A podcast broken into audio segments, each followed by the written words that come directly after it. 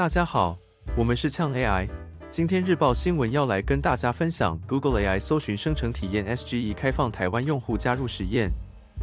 Google AI 搜寻生成体验 SGE，这是 Google 在今年推出的一项搜寻实验计划，主要是利用 AI 技术协助使用者以全新的方式进行搜寻，以更快的获得他们正在寻找的资讯内容，例如 AI 支援的概述、其他有用的资讯来源、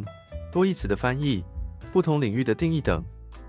SGE 的扩展，SGE 最近扩展到一百二十多个新国家和地区，包括台湾、韩国、印尼、墨西哥、巴西、奈及利亚、肯亚、南非等，并支援四种新语言，包括西班牙语、葡萄牙语、韩语、印尼语等。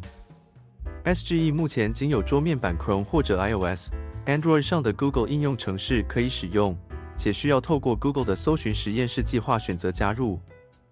SGE 的实用性，SGE 可以让使用者在搜寻时获得更多的帮助和方便。例如，在搜寻翻译某个带有多种含义的单字时，SGE 会在这些单字下方画出底线，试图厘清使用者所指的真正内容。另外，使用者也可以在搜寻时看到由 AI 生成的定义概述或相关图表、图像，以了解更多资讯。以上就是今天日报全部内容，感谢大家收听。如果喜欢我们的内容，可以帮我们订阅追踪哦。本则内容资料来源来自 Inside 于二零二三年十一月九日发表的台湾也可用了。